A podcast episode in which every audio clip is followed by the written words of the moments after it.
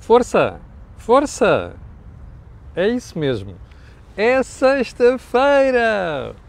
Sexta-feira, dia 23 de setembro, esta é a sua cor do dinheiro, precisamente deste dia, do ano da graça de 2022. Uh, antes de irmos ao programa de hoje, que vai ser estupidamente longo, uh, deixe-me só fazer aqui o reminder. E não, ah, não, sim, sim, dois reminders. O primeiro, atenção, às 12 horas, eu, José Pedro Farinha, o CEO da Vision, vamos fazer a edição deste mês do Corporate Vision. Como sabe, é um programa onde nós abordamos a questão da informação financeira e fiscal. Eu costumo dizer que a melhor informação financeira e fiscal que você tem na comunicação social está aqui neste programa. O mérito não é meu, é do GP de Farinha da sua equipa e, portanto, às 12 horas lá estaremos. O segundo é o disclaimer, perdão, o disclosure. Este programa tem uma parceria com a malta da Prozis, eu vou dizer isto sem me terem pedido para dizer, de que muito me orgulha. O que significa que quando você for fazer compras ao site, e tem lá coisas muito interessantes, você na saída tem uma coisa chamada cupom promocional. Escreve lá Camilo, só isso, e tem um desconto de 10%, ok? Fora aquilo que são as promoções que nós divulgamos aqui semanalmente. Agora sim, without further ado, vamos lá ao programa de hoje. E eu vou começar o programa de hoje com duas imagens. A primeira é esta. Eu nunca pensei, nunca pensei, meu Deus, que nós pudéssemos ter na sociedade portuguesa em 2022 uma cena destas de uma senhora de 86 anos numa cama se conseguir mexer com uma ferida na região pélvica e com formigas pelo corpo. Isto é de ir às lágrimas. E tenho um recado para a malta da Santa Casa da Misericórdia que classificou isto como negligência. Isto não é negligência, isto é crime, ok? Isto é crime. Pelo amor de Deus, apanhem quem são responsáveis por esta pouca vergonha inadmissível e punam-nos severamente. Isto não é negligência, é crime, ok? Bom, a segunda imagem, que vergonha, pá, que vergonha, é esta. Masa Amini, iraniana, morta por aqueles idiotas percebe, da forma mais vergonhosa possível. Eu só tenho uma pergunta para fazer. Onde é que andam as feministas portuguesas? Onde é que anda o Bloco de Esquerda? Onde é que anda o PCP e esta gentalha toda? Que se pronunciam, que se manifestam por tudo e mais alguma coisa. Nos sítios mais recônditos do mundo. E depois, quando acontecem coisas destas, se acorronam todos, ok? Isto é um nojo, não tem outra palavra, nojo. Bom, Vamos, isto é, foi a minha manifestação de protesto. Bom, então vamos lá ao período antes da ordem do dia. E vamos começar por onde?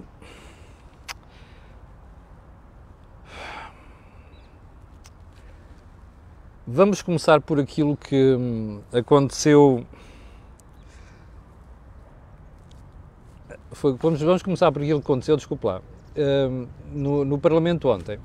Uh, o PSD parece que deu indicação para o grupo parlamentar votar em Rui Paulo Sousa, que é deputado do Chega para a vice-presidência do Parlamento. O que eu lhe vou dizer aqui é apenas análise estratégica, não tem nada a ver com deve apoiar ou não deve apoiar. Eu estou-me a marimbar para isso, não sou dirigente partidário nem quero ser. O PSD precisa perceber uma coisa. Não pode perder o foco. E o foco é pôr António Costa no assador porque o António Costa foi um mentiroso durante sete anos. Como diz Joaquim Aguiar, o António Costa a única coisa que fez foi fazer uma política para esconder as vergonhas que José Sócrates fez. Aquelas que estão em tribunal e na política macroeconómica. Isto foi a única coisa que o PS fez. Eu nunca pensei chegar a esta análise, hoje em dia subscrevo integralmente, não é minha, é do Joaquim Aguiar. E, portanto, o PSD não pode perder este foco. O resto é conversa. Ah, os deputados têm todo o direito de, de, porque foram eleitos pelo povo. É óbvio que sim, o Chega tem tanta legitimidade quanto tem o Bloco de Esquerda e o PCP. Isso é indiscutível. O que me parece a mim é que o, PS, o PSD, com o argumento de nós não podemos deixar de dar uma orientação à nossa bancada, perdeu uma belíssima ocasião para estar calado. E eu, como sabe, simpatizo com esta direção do PSD. E eu sei que não vão gostar disto, mas eu sou analista, não sou militante do PSD. Eu sou social-democrata, com pendência neoliberal, ou se quiser liberal, mas não sou partido, nem quero ser. E, portanto, esta crítica fica aqui feita. O PSD não pode perder o foco, e o foco é pôr o Costa no assador e responsabilizar o Costa por aquilo que eu lhe vou mostrar hoje. Ok? Por isso é que o programa de hoje vai ser um programa longo. Um, ontem, Eurico Brilhante Dias, como eu já disse aqui, é brilhante, mas tem dias, cada vez menos, tem poucos dias em que é brilhante. Ontem saiu da sessão no Parlamento e, em vez de falar sobre a brutal crise económica que a gente tem à frente, resolveu ir embicar com o apoio do PSD ao Rui Paulo Sousa. E não sei quê, recua no tempo, ah, não sei quantos, o, a baixa do IRC, ah, isto faz-me lembrar a proposta durante o período da toca de transferir não sei quantos a TSU. Oh, Nossa Senhora, oh, oh Brilhante Dias, eu sei que ele vê isto às vezes, mas uh, façam-lhe chegar isto. Oh, Brilhante Dias, quer ir ao Afonso Costa da Primeira República, já agora, vimos lá mais para trás, ou quer ir ao Dom João VI? Uh, ou ao, Dom Sebastião? Só estou a citar os reis que eu tenho dúvidas, que tinham sido grandes reis em Portugal. Uh, ou quer ir ao Dom Afonso Henrique Então, esse foi um grande rei. Não, não quero descer a 1143? Opa, tenha juízo. Acha que alguém come estas coisas? É como o Medina, quando se candidatou à Câmara Municipal de Lisboa, às tantas já dizia assim: ai, isto é a malta que cortou nos SNS. Opa, mas que idiotas! Ganhem juízo, cresçam, cresçam, pá! O pessoal aqui em Portugal está a se marimbar o que se aconteceu há 10 anos. Está a pensar para fora, para, para a frente, está a perceber ou não? Acorde! Bom, hum, o que eu acho espantoso nisto com a conversa das contas certas, o Brilhante repetiu aqui, repetiu ontem, é que ninguém. Desculpa. Uh, sabe qual é o problema do Partido Socialista? Fez crescer a despesa pública. E por isso é que não quer baixar o IRC. O IRC é a terceira fonte de receita. Pesa 10% na receita total. O PS está à rasca. Fez subir a despesa de 88 mil milhões de euros, quando o Pedro Passos Coelho lá saiu, para 102 mil milhões de euros este ano, no orçamento. Está a perceber o problema do PS? E isto vai continuar a subir. É por isso que o PS agarra-se à porcaria da teta do, do, como se diz, não é aqui não é a teta da vaca, é a teta dos impostos e não quer largar. O Brilhante Dias devia ter vergonha de fazer estas figuras. O IRC tem que baixar sim. E é para todos, não é para este ou para aquele, a socialista. Eu vou analisar aqueles gajos, são meus amigos, meto lá o banco de fomento a fazer não sei o quê e depois dou uma benesse àquele. Não! O IRC tem de baixar para todos. Não é a socialista para este ou para aquele. Bom, mas sabe qual é o problema? É que o PS tem este problema com a despesa e agora precisa de ocultar a conversa. E ocultar a conversa não. O choque fiscal não faz falta. Até pode ser contraproducente só se for na cabeça do Mendonça Mendes e na cabeça do Brilhante Dias. Aliás, as cabeças do PS são fantásticas em levar o país para a porcaria da bancarrota. Só, nós só não estamos na bancarrota porque existe uma coisa chamada BCE que nos põe a mão por baixo há não sei quanto tempo e não devia ter posto. E já vamos ver isto a seguir. Bom, só uma pergunta. Quando estenderem o microfone, isto é para a malta da televisão, que às vezes ali os microfones, perguntem ao Brilhantias, desculpe lá, ao Brilhantias, porquê é que o PS nunca fala em contas certas na despesa? É uma pergunta que fica assim feita. Já agora, os outros comentadores, quando falarem disto, não se esqueçam de referir de onde é que vem, está bem? Só uma piadinha. E vai haver outra piadinha a seguir sobre isto. Ok? Perguntem-lhe, olhe, mas contas certas é o quê? É nos impostos? Mas porquê é que não é na despesa? Ah, porque vocês não sabem viver sem despesa. E sem aumentos de despesa, certo? Porreiro pá. Bom, hum, as manchetes do dia. Eu hoje faço questão de começar o programa com as manchetes do dia. E quero bater palmas a dois jornais. O primeiro é o Diário de Notícias, está a ver, eu não só critico, não critico só Conselho de Finanças Públicas, isto vai ser o tão grande tema do programa de hoje. Folga orçamental daria para descer IRC para 13 ou 14% durante um ano. Ouviu? Muito bem sacado pelo DM. Eu já lhe ia fazer umas contas parecidas, mas eu acho que estas ainda são melhores do que as minhas, para ilustrar às pessoas o que é que está a acontecer. Correio da manhã de hoje. Inflação rouba um mês de salário a trabalhadores. Eu só tenho uma coisa a fazer, estes dois jornais. Sabe porquê? Porque isto não é economês. Isto é falar, uma linguagem que a gente fala aqui no Cordinho todos os dias, que é para explicar à malta qual é o verdadeiro problema da economia portuguesa. É isto, percebe? Sabe o que é que vai acontecer este ano? É o que diz o Correio da Manhã. Um dos seus salários vai para o ar por causa da subida de preços. Porque você não teve aumentos salariais depois consentâneos com isto. Bom, e a outra é o seguinte. Eu vou fazer aqui uma proposta, ok? Só peço uma coisa. Qualquer comentador a seguir que vier falar nisto, não fale sem citar a fonte, porque esta não viu em mais lado nenhum. Eu vou-lhe dizer uma coisa. Eu não baixaria o IRC para 13% ou 14% num ano com esta folga. É que o conceito, onde é que vem a folga? Vou-lhe explicar. Os preços sobem, não é? A taxa de imposto não baixa. Portanto, como a taxa de imposto é a mesma, como os preços subiram, a base de incidência do imposto é mais elevada, quer dizer que o Estado arrecada mais. IRS, IRC, IVA, o que você quiser. Recorde-lhe, o, repare, no consumo direto subiram os preços, o IVA, o IVA, o IVA proporciona maior receita. Como as empresas têm melhores resultados numa primeira fase, o IRC sobe. Como não se atualizou os escalões de IRS, a pessoa já passou para o segmento superior, é mais tributado. Está a perceber isto? Bom, o Conselho de Finanças Públicas veio dizer ontem, ah, eu estou à vontade. Você ouviu-me aqui nas últimas semanas dizer, eu aguardo com ansiedade a análise do Conselho de Finanças Públicas. Ouviu aqui? Foram dias seguidos a dizer isto. Olha, para Nazaré, grande salva de palmas. Ontem, o Conselho de Finanças Públicas provou beyond any reasonable doubt que é muito melhor que o Banco de Portugal. É o único, é o único em Portugal a fazer neste momento análise séria. O Banco de Portugal anda controlado por um freteiro e que devia estar a dizer aquilo que disse ontem o Conselho de Finanças Públicas. Bom, vamos para, vamos para bem. Então é assim. O Conselho de Finanças Públicas disse-nos uma coisa muito importante.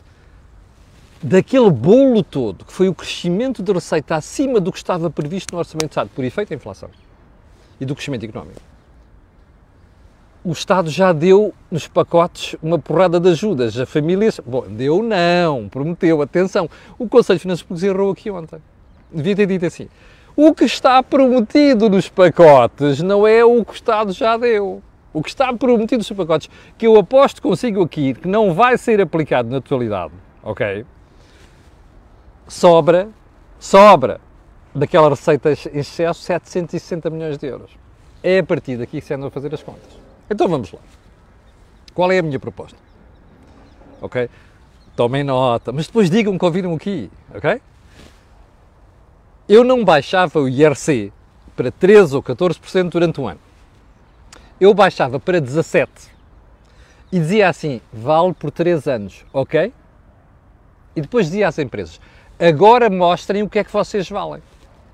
Se investirem brutalmente, se isto for buscar mais investimentos já agora não é só o IRC, ok? Depois é as burocracias, não esquecer os custos de contexto. Bom, dizia às empresas assim: se vocês nestes 3 anos em que eu vou pôr o IRC a 17%, portanto menos 4 pontos percentuais do que ele é agora, epá, eu faço uma coisa, mantenho isto, fica para sempre.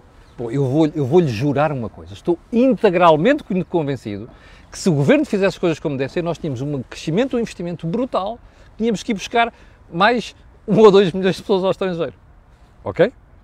Mas mais, íamos buscar empresas de valor acrescentado e até deixávamos morrer essas miras churuquices que pagam salários mínimos hoje em dia, que é uma vergonha, percebe? É uma vergonha. Há dias o António Coutinho, que é do meu amigo aqui no Facebook, punha um post sobre uma miúda brasileira com uma formação fantástica que ele foi buscar para a EDP no Brasil. E a senhora vivia em Portugal. E a senhora saiu de Portugal e pagavam 700 euros. Ok? Empresas da região de Aveiro. E 800 euros. Que nojo! Gente com qualificações a receber 700 e 800 euros. Estas empresas precisam ir para o galheiro. Nós precisamos de empresas novas que paguem mais. Era a forma de fazer isto. Portanto, baixem o IRC para 17% durante 3 anos e fica à condição. Meus senhores, se portarem bem isto funcionar, a gente mantém. Se não funcionar, volta ao mesmo. Ou faz outra coisa qualquer. É assim que se faz. Mas, em todo caso, parabéns ao DN para isto.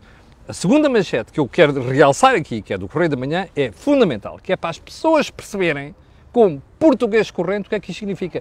A inflação e o estado de coisas a que o Governo deixou a chegar isto, rouba um salário este ano, ok? E no próximo vamos lá. Bom, agora vamos para a análise hum, normal. Hum, eu tenho uma má notícia para si hoje. E essa notícia não é da minha cabeça. É com base na análise do, do Conselho de Finanças Públicas divulgada ontem. Então qual é a má notícia? Olha, você vai levar este ano um corte de 8% no seu salário. Ah, não foi 8%. Não é 8%, porque os salários subiram. Pois, ainda não sabemos muito quanto é que subiram. No setor privado parece subiram 3%. No setor público subiu 1%. Salários, não estou a falar de massa salarial. Portanto, quer dizer que você, no setor público, leva uma ratada para aí de 7 pontos percentuais no seu salário. 7%, 7 do seu salário. No setor privado, leva uma ratada de mais ou menos, mais ou menos 5%.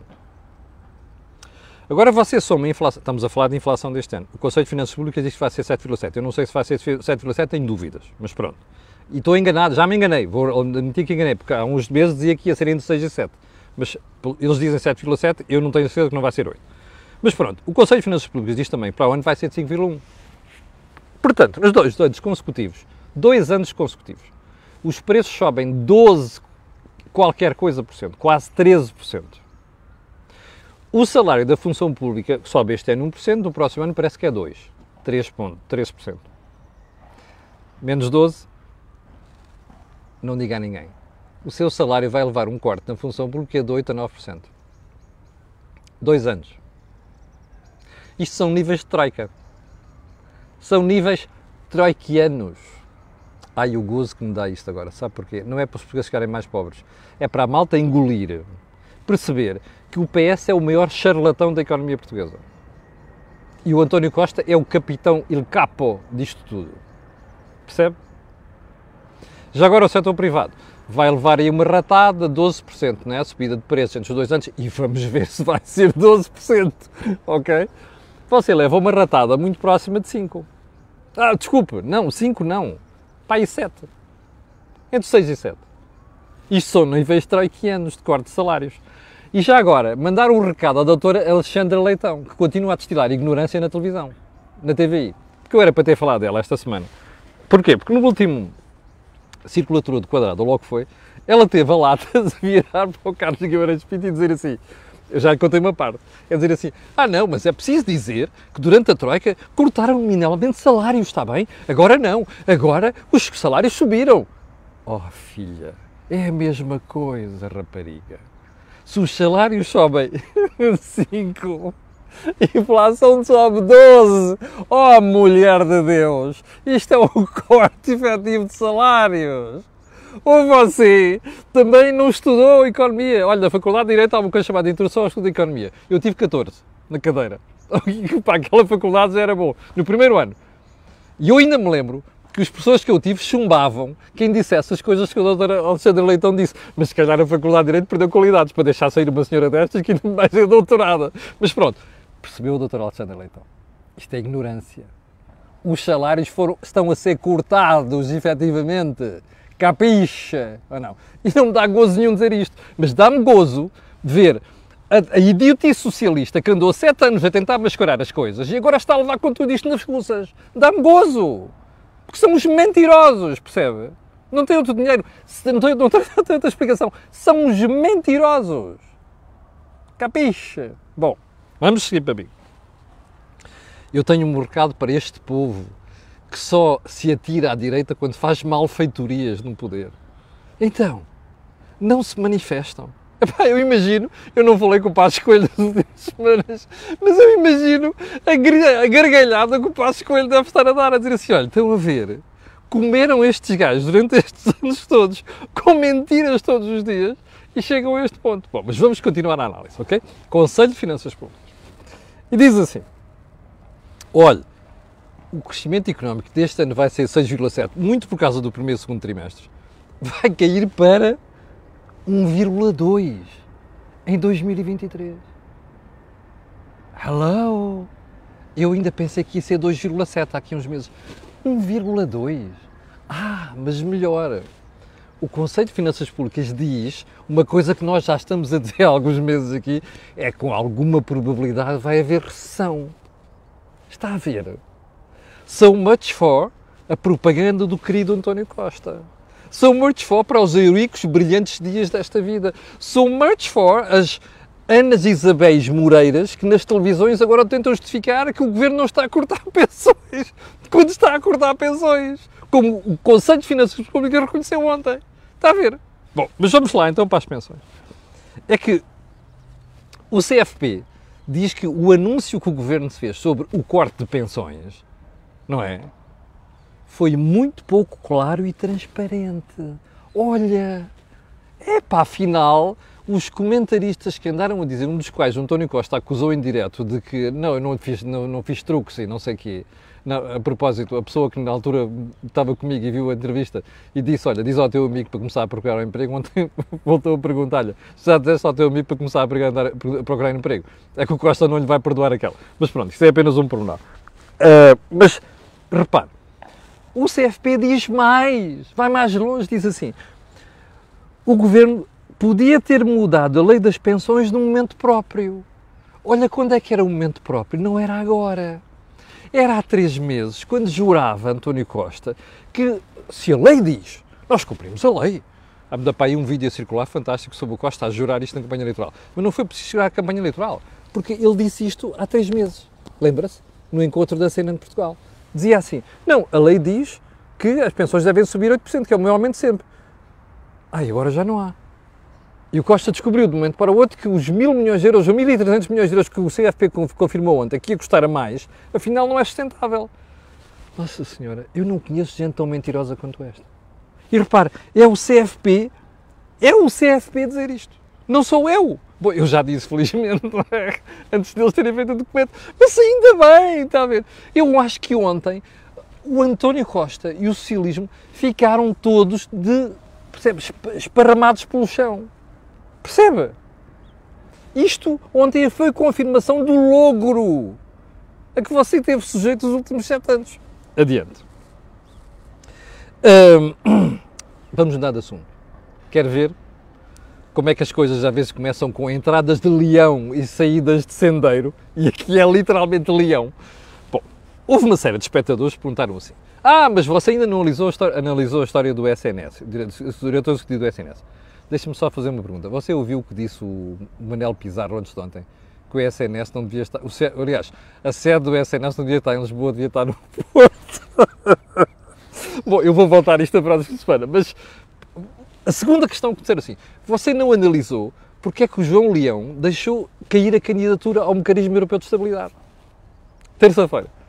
Foi o governo que anunciou que tinha deixado de cair a candidatura do João Leão eu ouvi meses, durante meses seguidos, os meus amigos no governo dizerem assim: epá, já viste, andas para aí criticar e tal, pá, olha, vamos meter mais um gajo num grande cargo, de, aliás, num cargo de topo de um grande mecanismo europeu, de uma grande instituição europeia. E eu, qual? Mas o Centeno já foi. Não, não, é, este é o segundo, é o João Leão que vai para presidente do mecanismo europeu de estabilidade. E eu olhar para aquilo e pensar assim, pois estes gajos são muito confiantes, pá.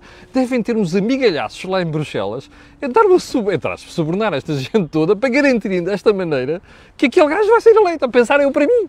Bem, e de repente surge a notícia de que o governo deixou cair o João Leão. E eu não disse nada aqui. Eu não disse nada, eu já tinha ouvido os rumores em Bruxelas. Ouvi-os no mesmo dia. Porque eu felizmente ainda tenho uh, algumas fontes em Bruxelas dos tempos em que eu fazia cobertura de cimeiras europeias para a rádio. Um, e sinceramente acho que os componentes portugueses em Bruxelas, com exceção de um ou outro, andam a dormir. Não é porque sejam maus jornalistas, é que se calhar têm medo. Mas pronto. Fiz umas chamadinhas. E surprise, surprise, o que é que se comentavam nos corredores em Bruxelas? Olha, sabes uma coisa? Quem vetou este rapaz foram os alemães. Aliás, foram os países frugais. Foi assim que me disseram ontem um expresso. E eu preparava-me para fazer a análise. Era para ter feito ontem, mas ontem estávamos com aqueles assuntos que meteu a casa do Costa e eu não quis falar do assunto. Só uma coisa, eu não disse que tinha havido trafelice. Eu disse é, tem que haver divulgação, de, tem que haver transparência, que é para as pessoas não ficarem a pensar que houve trafelice, ok? Bom, mas enfim. Porque houve ontem mensagens em privado dizerem assim, mas não, não, vão lá ouvir bem o programa, que foi aquilo que eu disse. Bom, só uma coisa. Ontem, o Expresso veio divulgar, através da jornalista que tem em Bruxelas, excelente trabalho. Ah, o que aconteceu foi que a Alemanha chumbou o Sr. João Leão. Mas eu vou lhe dizer mais do que disse o Expresso. Não foi a Alemanha só. Foi a Alemanha. E foram os países frugais, que estão fulos com a malta do Sul. E eu sabe porquê é que estão fulos com a malta do Sul? Esta coisa falaram, disseram nos últimos três dias a partir de Bruxelas. É muito simples. Portugal, Espanha e Itália passaram os últimos 10 anos à sombra da bananeira chamada BCE em vez de fazerem reformas da economia, das finanças públicas. Mas, sabe o que é que foi o supra-sumo da humilhação que eu ouvi estes dias? Foi, foi uma coisa que o Jorge Barrão já avançou, salvo antes de ontem no, no Think Tank. É assim, é pá, o Camilo, você imagine lá o que é, se de um momento para o outro, ok? Se de um momento para o outro, uh, você tem Portugal a precisar de ajuda e depois o gajo que está à frente do Mecanismo Europeu de Estabilidade, que é um fundo de resgate da zona euro, é um português. Já viu isto? Isto é um supra-sumo da humilhação. Está a perceber? Está a perceber porque é que esta malta foi apanhada na curva. João Leão não tinha o apoio da Alemanha, não só dos países frugais e outros, porque estão fartos desta rebaldaria que se passa no Sul. Sabe porquê é que a gente tem uma inflação de 8%, 9% neste momento na zona euro? Sabe porquê? Porque o BCE, vergonhosamente, encolheu-se por causa da Itália. Percebe? A senhora que lá está, a Barbie, é uma política, não é uma banqueira central. Eles já deviam ter subido os juros há mais tempo. Ela não é estúpida. E tem gente lá dentro que não é estúpida e que fez a análise. A senhora tinha medo da falência de Itália. E a Itália não fez, fez zero, bola. E o que você está, tem neste momento em Itália é uma coisa gravíssima. A Itália está à beira de virar à extrema-direita. Gente maluca que odeia Bruxelas e que odeia a União Europeia. Como se aqueles gajos sozinhos fossem chegar a lado nenhum. Garanto-lhe uma coisa: a Itália sai do euro, perde 20 anos de poder de compra. Está a perceber? E o problema é que o povo é um bocadinho totó, como é o português, e vai comer aquela porcaria toda que estão a servir. Está a perceber? Este é o problema. E aquilo que você vê, a história do, do, do mecanismo europeu de estabilidade tem a ver com estas coisas. Bom, um, ponto seguinte. Um, onde é que isto está? Só uma coisa, reparou que o Fed subiu as taxas esta semana? 0,75%. Sabe quanto é que já estão as taxas do Fed? 3,25%. Ouviu bem? Sabe quanto era em janeiro? 0,25%. Está a ver o que é que vai acontecer ao BCE nos próximos dias? Nos próximos meses? Já viu a cotação entre o euro e o, e o, e o dólar? O euro neste momento compra, compra menos de um dólar. A gente está a importar a inflação. Está a ver o horizonte que a gente tem pela frente? Está a ver o que é que o Primeiro-Ministro anda a dizer? E o Ministro das Finanças? O próximo ano vai ser uma coisa vergonhosa, difícil. Marcelo acordou agora, mas você anda a ouvir isto aqui no Coordenador há uma, uma porrada de tempo. E não é só aqui, de manhã, é no Think Tank. Está a ver? Bom, eu vou terminar a conversa de hoje com uma coisa que deixei passar esta semana, não devia ter passado. que foi uma frase. Não foi uma frase. Dr. Rui Moreira, que é Presidente da Câmara do Porto, depois de ter ouvido uma pergunta no jornalista da, da, da Sport TV, ao Taremi, no final de um jogo, diz assim: Uma provocação abjeta na flash interview por causa de ser a penalti e não era penalti. Aqui não interessa o futebol, interessa o comportamento do Presidente da Câmara do Porto. Uma provocação abjeta na flash interview por parte do pseudo-repórter da Sport TV. Veja, veja só a linguagem. Resolveu questionar Taremi sobre a expulsão ocorrida em Madrid. Uma vergonha, um nojo, em vez de falar do jogo na Moreira, onde Taremi marcou um golo, o jornalista resolveu provocar um jogador que, exausto, bem pode ter sucedido. E era isso que o jornalista queria, para ser um herói. What the fuck, man?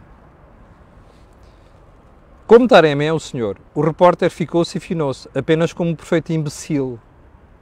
What the fuck, man? Pá, o Presidente da Câmara do Porto com este tipo de linguagem atacar o jornalismo. Eu não sabia disto. Alguém, devo dizer que soube disto porque alguém me mandou o artigo do João Miguel Tavares, a quem posso ter que bater palmas por ter escrito sobre isto. Isto é uma coisa inadmissível. Bom, ontem, na televisão, um dos jornais, já não lembro qual é que foi o canal, ouvi o Rui Moreira dizer isto. Há uma separação entre o Presidente da Câmara do Porto e o adepto do Porto. Como? Há uma separação? Ah, então deixa-me lá ouvir.